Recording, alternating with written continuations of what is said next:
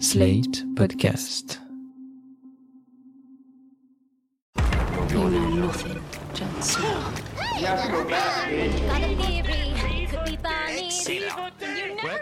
C'est pas faux. That's what the money is for. C'est bon, Loulou? The danger. I am the one who knocks. I think that I may be the voice of my generation. Bonjour tout le monde et bienvenue dans PIC TV, le podcast des tendances et de l'actualité des séries. Je m'appelle Anaïs Bordage et je suis en studio avec la reine de cette émission, Marie Telling. Waouh, merci. Cette semaine, on vous parle de la famille royale préférée de la pop culture. Et oui, la saison 4 de The Crown est disponible sur Netflix depuis le 15 novembre. Et dans ces 10 nouveaux épisodes, la série aborde le mariage du prince Charles avec Diana ainsi que l'arrivée au pouvoir de Margaret Thatcher. Gros programme. Alors, qu'est-ce qu'on a pensé de cette nouvelle saison? Et est-ce que c'est pas un peu risqué de réécrire une histoire aussi récente? On vous dit tout dans cet épisode. Mais avant ça, le pic de la semaine. Marie, c'est quoi le pic de ta semaine Mon pic cette semaine, c'est un pic de fascination pour euh, les yeux de Dania Taylor-Joy qui joue le rôle principal dans Le jeu de la dame ou The Queen's Gambit en VO. C'est une série Netflix sur une championne d'échecs dans les années 60. Alors dit comme ça, ça vend vraiment pas du rêve, mais je vous jure que c'est très prenant, bien écrit, bien foutu. Mais c'est surtout grâce à son actrice principale que l'histoire fonctionne aussi bien. Anya Taylor-Joy, on avait pu la voir dans The Witch et dans Emma. C'est la meuf la plus photogénique de l'histoire et ses yeux occupent environ 80% de son visage. En plus de ça, elle joue très bien et d'un battement de cils, elle arrive à rendre palpitante une partie d'échecs où je ne comprends objectivement rien. Elle m'a presque donné envie de m'y mettre moi aussi aux échecs pendant le confinement, mais en tout cas, j'ai hâte de la voir dans d'autres projets. Et toi, Anaïs, c'est quoi ton pic cette semaine? Bah moi, mon pic, c'est aussi un coup de cœur pour une actrice. Il s'agit de Odessa Azayan, qui joue Joey dans la série Netflix Grande Army. C'est une série qui parle d'un groupe de lycéens à Brooklyn, et Joey, c'est un peu la cool girl du lycée, puisqu'elle est belle, elle est drôle, elle est féministe, elle traîne avec une bande de garçons, elle est juste hyper cool. Et elle a une intrigue assez dure, mais très puissante dans la série, puisqu'elle subit un viol qu'elle va tenter de dénoncer.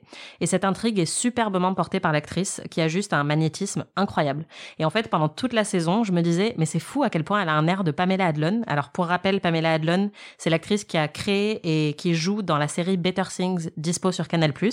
Et en fait, bah, c'est normal qu'elle ait un air, puisque c'est la fille de Pamela Adlon. En fait, elle s'appelle Odessa Adlon.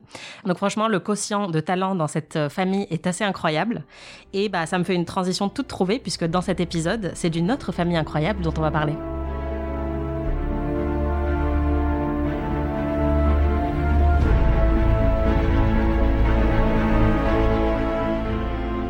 Vous avez reconnu le superbe générique de The Crown. Alors, The Crown, Marie, c'est quoi? Tu as 4 heures. The Crown, c'est une série de Peter Morgan diffusée sur Netflix depuis 2016. C'est la série euh, britannique avec le plus gros budget de l'histoire de la télé britannique. Et c'est une série qui suit euh, l'évolution et les scandales de la famille royale britannique depuis le mariage d'Elisabeth II avec le prince Philippe en 1947 jusqu'à pas vraiment nos jours, mais en tout cas l'époque euh, plus contemporaine. Et en fait, euh, ce qui est intéressant, c'est que Peter Morgan, c'est celui qui avait aussi fait le film The Queen avec Hélène Mirren dans le rôle d'Elisabeth II, où on suivait la reine dans les jours qui ont suivi euh, la mort de Diana. On suivait surtout la relation entre la reine et euh, le premier ministre Tony Blair qui essaie de la convaincre de réagir publiquement à la mort de Diana. Et c'est aussi Peter Morgan qui avait fait une, une pièce de théâtre que moi j'ai vue d'ailleurs, qui s'appelle The Audience, qui est une pièce de théâtre sur la, les relations de la reine avec chacun de ses premiers ministres. Donc on voit vraiment qu'il euh, a une passion pour euh, la reine en particulier et euh, la famille royale depuis des années. Et on le retrouve dans, dans The Crown, qui est vraiment focalisé d'abord sur elle et après qui s'ouvre sur d'autres personnages. En fait, ce qui est intéressant avec The Crown, c'est qu'elle est assez unique dans le paysage télévisuel, puisque il y a beaucoup de séries qui s'inspirent de faits réels historiques, mais la plupart, généralement, elles fictionnalisent. Par exemple, dans Rome ou Un village français, ou même Tchernobyl, il y a des personnages qui sont censés représenter toute une agrégation de personnages qui ont réellement existé, mais eux, ce sont des personnages fictifs. Soit c'est assez loin de notre époque, par exemple dans les Tudors ou Victoria ou Wolf Hall, qui se sont passés il y a plusieurs siècles. Soit c'est un fait divers. Donc, euh, par exemple, dans When They See Us, qui est diffusé sur Netflix, ça parle de cinq euh, jeunes Afro-Américains qui ont été accusés à tort de viol aux États-Unis dans les années 90. Et donc, c'est un fait divers qui a beaucoup marqué l'Amérique. Mais euh, contrairement à The Crown, les enjeux narratifs sont plus restreints, c'est-à-dire que c'est pas le destin d'un pays entier qui est abordé, c'est des personnages personnages qui sont anonymes, c'est pas des célébrités. Parmi les séries sur une famille historique de l'époque contemporaine, il y a quand même eu les Kennedy, qui se focalisaient, comme son nom l'indique, sur les Kennedy, avec Katie Holmes dans le rôle de Jackie et Greg Kinnear dans le rôle de, de John de JFK, mais aucune série ne s'attaque à une saga aussi épique que The Crown, à travers plusieurs générations, plusieurs décennies, avec des personnalités très médiatisées et qu'on connaît vraiment bien, quoi. Ouais, en fait, euh, la spécificité de The Crown, c'est que la plupart des personnages euh, sont encore en vie aujourd'hui. Donc, ça rajoute un petit côté euh, un peu émoustillant quand on regarde la série, puisqu'on se demande si eux-mêmes regardent la série. Est-ce que la, la, reine a Netflix chez elle Est-ce qu'elle a regardé The Crown? Il y avait des articles qui avaient été écrits à l'époque qui disaient qu'elle avait regardé la saison 1 et qu'il y avait d'ailleurs certaines intrigues qui lui avaient pas trop plu dedans. on ne sait pas trop si elle a regardé la saison la plus récente avec Diana. Je pense que c'est peut-être un peu trop proche pour le coup de l'histoire récente pour qu'elle a envie de s'infliger ça, je sais pas. Je connais pas la reine, donc je peux pas te dire. Mais c'est vrai que ce qui fonctionne vraiment très très bien avec The Crown, c'est qu'il y a une Enfin, il y a une fascination avec l'histoire de cette famille et de la famille royale euh, britannique en règle générale. Euh, c'est des personnes qui euh, font la une des tabloïds depuis des décennies. Et il y a un côté un petit peu voyeuriste. On veut rentrer dans l'envers du décor, on veut voir les dynamiques familiales, on a l'impression d'apprendre des choses sur euh, la personnalité euh, de chaque membre de la famille. C'est très recherché et c'est assez bien renseigné. Enfin, ils connaissent quand même bien cette famille et tout ça. Ils se basent sur pas mal de, biographies, de témoignages de gens autour de la famille, bien sûr pas vraiment sur euh, des sources primaires, hein, parce que la famille royale est très secrète et très discrète. Mais du coup, il y a quand même un côté assez fascinant parce qu'on a l'impression de rentrer, euh, de passer derrière le rideau en fait. Ouais, et puis ce qui fonctionne vachement bien, c'est que la série a quand même démarré à l'apogée de la PIC TV. Donc pour rappel, la PIC TV, c'est euh, la... le nom de notre podcast. Voilà, déjà le nom de notre podcast, et c'est euh, le phénomène de multiplication des séries télé depuis quelques années où il y en a de plus en plus et elles coûtent généralement très cher avec des budgets totalement démesurés, généralement des personnalités qui viennent du cinéma, etc. Et c'est quelque chose qu'on a tendance à déplorer parfois quand c'est le seul truc qui compte dans ces séries, c'est leur gros budget et leur euh, star power. Euh, mais en fait, en 2016, quand The Crown sort, ça a vraiment tous les bons côtés de la PIC TV, c'est-à-dire qu'il y a un énorme budget, il y a, comme tu l'as dit, c'est le plus gros budget euh, de la série britannique, il y a des décors somptueux, des costumes magnifiques, il y a vraiment une réalisation qui est superbe à un moment où on n'avait pas encore forcément l'habitude de voir des séries aussi cinématographiques, et il y a un casting vraiment remarquable, donc on était vraiment, moi je m'en souviens, époustouflé par la qualité de la série. Oui, et puis ce qui est intéressant avec euh, The Crown en plus, euh, c'est que l'idée c'est de renouveler le casting toutes les deux saisons, avec euh, bah, pour évoluer avec l'âge des personnages. Donc la reine était jouée par Claire Foy dans les deux premières saisons, elle est désormais jouée par Olivia Colman. Le, j'allais dire le roi, le prince Philippe, il aimerait bien. Hein. le prince Philippe était joué par Matt Smith dans les deux premières saisons. Aujourd'hui, il est joué par Tobias Menzies. Tout le casting évolue et en plus il y a des nouveaux, forcément des nouveaux personnages qui arrivent depuis la saison dernière, il y a Charles, qui est joué par Josh O'Connor. Et puis cette saison, bien sûr, il y a non seulement Margaret Thatcher et il y a Diana. Donc euh, les castings autour de ces personnages fascinent beaucoup, font beaucoup parler et ça renouvelle l'intérêt à chaque saison. On a envie de voir euh, comment chaque personnage va être joué et par qui. Ouais. Après, ce qui fonctionne moins bien, c'est vraiment le, la partie historique. En tout cas, euh, c'est quelque chose qui nous a parfois un peu euh, froissé, parce qu'il faut le dire, la reproduction historique à la télé, c'est quand même un peu casse-gueule. Oui, d'ailleurs, c'est de plus en plus casse-gueule, plus on s'approche de notre époque, parce qu'on se souvient assez clairement de Diana euh, dans les années 80, dans les années 80. Enfin, moi, je m'en souviens pas dans les années 80, mais dans les années 90, et on a des images très récentes. Alors que c'est vrai que quand on regardait la saison 1, ce qui fonctionnait vachement bien, c'est qu'il y avait un peu plus de distance avec ces personnages, et du coup, ils arrivaient à rendre des personnages comme la reine Prince Philippe un peu sexy. Déjà parce que les acteurs euh, sont quand même euh, bien plus beaux que les personnages réels. Enfin... Et plus jeunes, c'est-à-dire que maintenant, on voit la reine avec euh, sa coiffure un peu bouffante qui a un certain âge, alors que dans la saison 1 de The Crown, c'est une jeune femme magnifique. Oui, et puis même, sans vouloir, c'est, enfin, Claire Foy ressemble à une actrice, donc forcément, elle a un physique beaucoup plus, enfin, d'actrice. Et c'était pareil avec le reste du casting, donc ça rend vraiment la famille royale beaucoup plus attractive et sexy.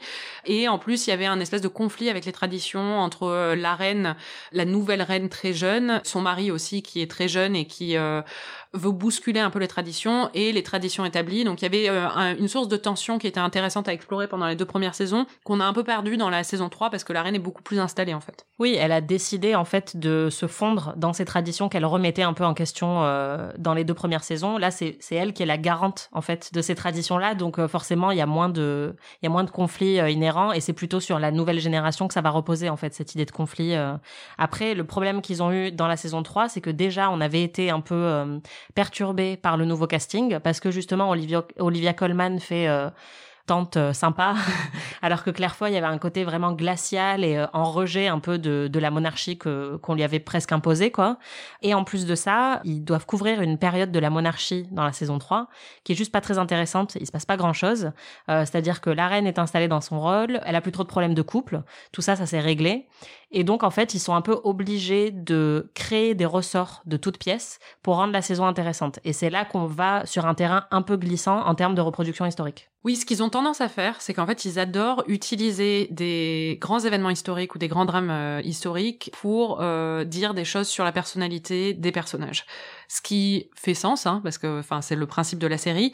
Mais parfois ils le font avec des événements, enfin ils manipulent vraiment l'histoire pour le faire, de façon que moi personnellement je trouve un petit peu dérangeante et facile. Et on l'a vraiment vu dans la saison 3 parce que justement la saison 3 était de moins bonne qualité, donc ça ressortait beaucoup plus. Et puis en plus ils ont utilisé ça vraiment comme une béquille narrative. On le voyait par exemple, euh, ils ont utilisé euh, un drame historique euh, de l'époque qui était une mine qui avait qui s'était écroulée à Aberfan dans le dans le pays de Galles, et ils utilisent pas pour raconter le drame en lui-même, enfin il le raconte aussi, hein, mais c'est vraiment euh, comme outil narratif pour montrer la réaction de Philippe et la réaction de la reine et euh, l'émotion de Philippe par rapport à ça. Ce qui est valable, mais en même temps, on a envie de dire bon, ben d'accord. Enfin, on va chialer sur euh, la famille royale alors qu'il y a des gens qui sont morts dans une mine. Enfin, c'est ça le principe de l'épisode. Et en plus, pour faire ça, ils mettent le prince Philippe dans un événement où il n'a jamais été. En fait, il n'a pas été aux funérailles euh, où on le voit être, il a été dans un autre euh, une commémoration mais pas dans celle-là.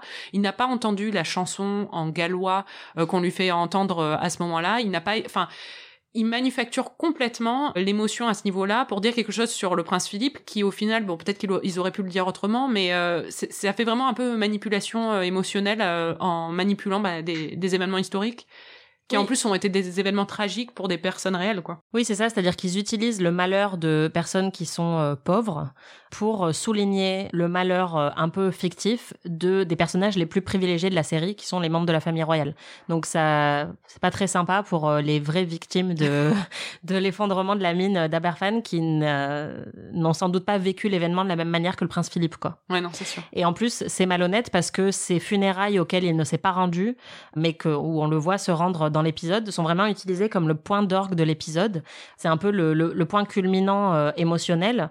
Et c'est hyper efficace jusqu'au moment où on s'est rendu compte toutes les deux que ça ne s'était pas produit dans la vraie vie. Et là, ça a perdu toute sa puissance. Donc c'est un peu dommage parce que dès qu'on creuse un petit peu, on se rend compte que ce qui fonctionne limite le mieux dans la série est faux. Oui, après, on peut se demander si c'est forcément grave de faire ça ou des choses comme ça, s'ils peuvent pas prendre des libertés avec l'histoire je sais pas, on peut avoir différents avis dessus. Moi, personnellement, ça me dérange. Mais euh, il y a un autre moment dans la saison 3 aussi où euh, c'est avec le prince Charles et avec un discours en gallois. Oui, le prince Charles dans la saison 3, c'est un des personnages les plus intéressants puisque lui, il est en rébellion totale euh, par rapport à la couronne alors que ses parents, pour le coup, ils sont un peu installés dans leur petit train-train tranquille.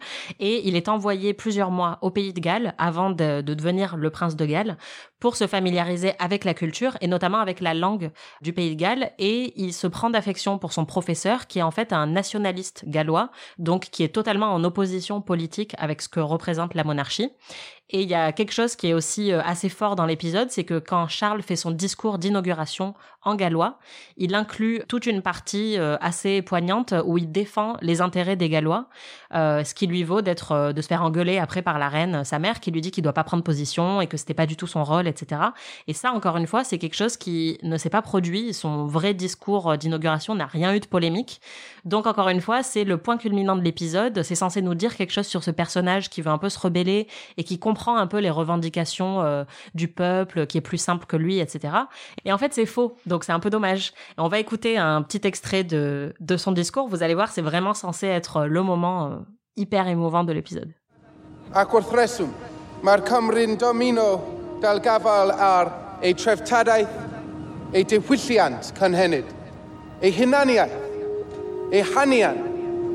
Ei personoliaeth fel. Mae gan Gymru ei hunaniaeth ei hun, ei hanian ei hun, Donc bon, comme vous l'avez entendu, c'est en gallois, donc euh, on peut pas vraiment, vous pouvez pas comprendre forcément, sauf si vous parlez le gallois, mais en gros, euh, il dit que euh, les Gallois ont le droit de défendre leur culture, etc. Et ça passe pas du tout auprès de la reine. Et en fait, c'est vrai que comme tu disais, ces ces arrangements un peu avec la réalité historique nous dérangeaient pas quand c'était dans les années 60 parce que ça paraît très très loin et on a l'habitude de voir des séries comme Mad Men ou Band of Brothers qui vont raconter un peu ou fictionnaliser des événements historiques. Mais là, ce qui est risqué avec la nouvelle saison, c'est on est dans les années 80, on a Diana qui arrive. Et Diana, enfin moi je me souviens du jour où sa mort a été annoncée, enfin je m'en souviens très clairement, je venais de fêter mon septième anniversaire, j'étais avec toute ma famille, mais du coup on est quand même là, on se rapproche vraiment de notre époque. Oui, la saison 4 rentre euh, dans les années 80 et là les personnages principaux, c'est vraiment bon, il y a Margaret Thatcher et il y a euh, Diana. C'est les deux grands axes de cette saison, c'est ce que tout le monde attendait. Au niveau du casting, ça fonctionne très très bien. Il y a Emma Corrin dans le rôle de Diana qui est vraiment excellente et qui reprend très bien euh, les maniérismes de la jeune princesse et qui est très émouvante dans le rôle. Et ensuite, on a Gillian Anderson de The X-Files et de beaucoup d'autres choses, mais enfin bon, c'est, c'est euh, Scully, qui joue le rôle de Thatcher. Et euh, tout le monde est en train de s'enflammer dessus et dit qu'elle est excellente. Je la trouve très bonne aussi, mais bon, euh, pour moi, vraiment la star de, de cette saison, c'est Diana. Je sais pas si t'es d'accord. Ouais, et ma Corinne est totalement bluffante. Après, moi, j'ai trouvé que elle avait un jeu un peu limité, c'est-à-dire qu'elle a très bien les maniérismes de Diana, mais du coup, elle refait un peu tout le temps les mêmes. Donc bon, après, voilà, moi, je suis pas, je m'en formalise pas trop parce que je suis pas une spécialiste de Diana et que je la trouve euh, extrêmement bonne euh, dans le rôle et très touchante et très émouvante. Gillian Anderson, effectivement, on trouvait un peu toutes les deux que bon, on, admire énormément cette actrice, mais euh, elle en fait un peu des caisses. Elle a tout le temps l'air de un peu renifler ses propres paix pendant dans toutes les scènes où elle joue, quoi. Et et c'est un peu gros sabot. Et en fait, c'est un des plus gros problèmes que j'ai avec cette saison 4, que on a toutes les deux apprécié, c'est qu'il y a quand même des trucs un peu lourdingues. Il y avait déjà eu ça dans la saison 3, où en fait, euh, la reine euh, est trahie par euh, un de ses proches qui l'espionne pour le compte des Russes. Et en fait, il y a toute une scène hyper lourde où ils sont à un musée et il y a un mec qui présente un tableau en expliquant que ce tableau représente la trahison et que vraiment euh, ce personnage qu'on pensait être noble, ben en fait euh, c'est un traître euh, et tout ça pour un peu amplifier l'idée que la reine a été trahie. Et c'est vraiment très lourd dans l'écriture, c'est-à-dire qu'au d'un moment, on a compris que c'était une métaphore, et ils, ils résistent pas à certains petits trucs euh, scénaristiques qui sont franchement lourds. Ils adorent les métaphores animalières aussi, avec euh, des cerfs euh, blessés ou des choses comme ça, ou des, des poissons qu'on tape. Enfin, des... il y a beaucoup d'animaux morts dans la saison 4 qui sont censés représenter un peu le, le mariage de, de le mariage de Diana, ou à un moment la mort de Mountbatten aussi est mise au, au même niveau, enfin est mise en parallèle avec la mort d'un poisson. c'est assez... Mais enfin, c'est vrai qu'il y a des trucs un peu parfois des, des métaphores. Alors peut-être que je suis pas, hein, j'apprécie pas assez les métaphores, mais enfin moi j'ai trouvé ça un peu lourdin quoi. Et ce qui est d'autant plus surprenant, c'est que en fait quand on connaît un peu l'histoire de la famille royale, et toi c'est ton cas, euh, c'est vrai, euh, toute proportion gardée. Hein. On sait qu'il y a plein d'événements assez croustillants en fait, d'événements réels que pour le coup qui ne sont pas traités dans la série. Oui, il y avait eu une tentative de kidnapping de la princesse Anne qui avait eu lieu bah, justement à l'époque qui était couverte pendant la saison 3. Enfin pendant la saison 3, je me dis, j'attendais le truc parce que je me disais ça va être fun. Elle était, en plus, elle leur a dit euh, quand ils ont essayé de la kidnapper, elle leur a dit non mais foutez le camp. Elle les a engueulés. Enfin, et parce qu'elle est, elle est un peu euh, elle est assez insolente, Anne, et elle se laisse pas faire. Et du coup, ça fonctionnait bien avec son, euh, son personnage. Et ça aurait été intéressant, par exemple, de voir bah, la réaction de son père, qui est très attaché à elle, c'est connu, ou la réaction de sa mère, du fait que, enfin, leur fille a presque été kidnappée. Mais plutôt d'inventer des intrigues qui elles ne se sont pas produites, euh, c'est quand même bizarre de d'omettre certains trucs qui pour le coup sont hyper intéressants. Oui, c'est ça. Oui, puis il y a des raccourcis historiques aussi qui sont assez irritants, toujours dans le même but, c'est-à-dire de, enfin, montrer euh, des choses sur la personnalité des personnages. Là, euh, il y a un épisode dans, c'est l'épisode 4, je crois, de la, saison 4, qui parle de la de la guerre des Malouines, mais il parle aussi de la disparition pendant quelques jours de Mark Thatcher, le fils préféré de Margaret Thatcher elle le dit, c'est son enfant préféré. Il disparaît pendant le Paris-Dakar euh, au milieu du désert du Sahara parce que bon, il sait pas trop lire une, carte. Et la première ministre est très inquiète. Et en fait, la série sous-entend, enfin même pas sous-entend, hein, c'est très très clair, qu'elle a pris des décisions par rapport à la guerre au Malouine basées sur ce qu'elle ressentait par rapport à la disparition de son fils. C'est-à-dire qu'à un moment, elle dit mais on peut pas les laisser seuls comme ça sur leur île, il faut venir les défendre. Alors qu'on comprend très bien qu'elle est en train de, de parler de son fils Marc qui est perdu. Bon, le problème c'est qu'en fait Marc a disparu pendant quelques jours en janvier, les Malouines ça n'a pas commencé avant mars. Donc les deux événements n'étaient pas du tout concomitants. Donc et il n'y a rien qui laisse penser que la réaction de et les décisions de Thatcher par rapport au Malouine étaient liées à son expérience et à ses émotions par rapport à la disparition de quelques jours de son fils. Et le sous-entendre, Enfin, c'est carrément sexiste en fait, parce que c'est c'est ça qui m'a rendu un peu folle, c'est que déjà c'est un raccourci euh, un peu con et un peu euh, gros sabot quoi. Et en plus, on est en train de nous dire que la guerre qu'elle a déclenchée, elle a déclenché parce qu'elle était hyper émue, parce que en tant que mère, elle était inquiète pour son fils. Ouais, en fait, ce qui est assez agaçant dans, dans ces nouvelles saisons, ou en tout cas on s'en rend compte plus que, que dans les premières, c'est que The Crown a tendance à réécrire l'histoire au vu de ce qu'on sait aujourd'hui euh, et de s'arranger un petit peu. Mm. Et par exemple, euh, pour Diana, bah, on sait tous euh, ce qui lui est arrivé, on sait qu'elle est morte, et en fait, on a plusieurs scènes où certains membres de la famille royale, notamment Margaret, disent ça va mal se finir, il faut faire quelque chose, ce mariage est une grosse erreur, etc. Et honnêtement, on se demande un peu si à l'époque où Diana et Charles se sont mariés, effectivement, c'était pas un mariage d'amour, euh, etc.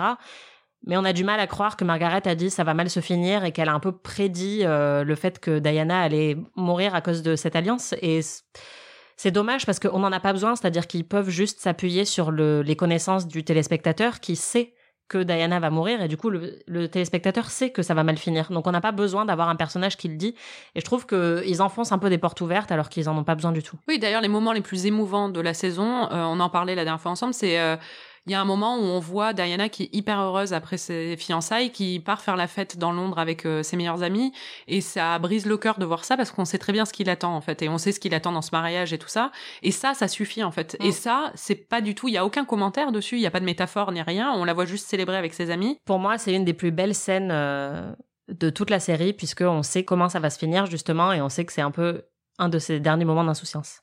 Il y a un autre euh, aspect, moi, qui m'a un peu dérangé. Après, promis, on arrête de taper sur la saison 4 de The Crown. Mais euh, c'est la boulimie de Diana qui a été évoquée, qui, enfin, que Diana elle-même avait évoqué. Euh, dans des interviews. Voilà, dans des interviews. Et en fait, là, ce qui m'a dérangé, c'est pas forcément que ce soit montré, parce que effectivement, c'est assez choquant et c'est, ça en dit long sur son état d'esprit et sa santé mentale à l'époque. Mais en fait, même si Netflix met un petit écriteau au début des épisodes pour dire attention, euh, dans cet épisode, on va représenter un trouble du comportement alimentaire, je trouve qu'il y a beaucoup de scènes où on voit Diana se faire vomir de manière assez graphique, c'est-à-dire qu'on la voit une fois, deux fois, trois fois, quatre fois, cinq fois, six fois, parfois plusieurs fois dans l'épisode. Et en fait, au lieu de juste nous montrer, euh, je sais pas, euh, elle s'agenouille devant les toilettes ou enfin juste des gestes qui sont évocateurs, on nous montre vraiment tout ce qu'elle est en train de faire.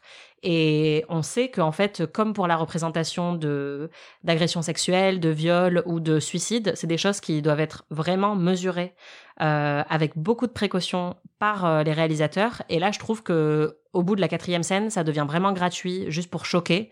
Et je pense que c'est un peu irresponsable, euh, justement, pour toutes les personnes qui peuvent être un peu alarmées par la représentation de troubles du comportement alimentaire.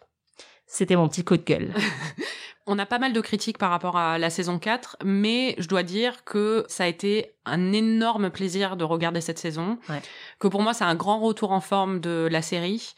Que le casting est vraiment excellent. Les paysages, enfin, c'est un espèce de porno de paysages euh, écossais et britanniques. Enfin, c'est un plaisir pour les yeux l'épisode 2 en particulier, même l'épisode 1 est très très bon, mais l'épisode 2 pour moi c'est un des meilleurs de toute la série, voire euh, peut-être le meilleur de toute la série. C'est là où euh, Thatcher va à Balmoral dans la résidence euh, de vacances écossaise de, de, la reine et se fait complètement bisuter par la famille royale, c'est hyper drôle. Et ensuite Diana vient dans la deuxième partie et fait la même chose. En fait, elle va aussi à Balmoral et on voit un peu la différence de, de traitement.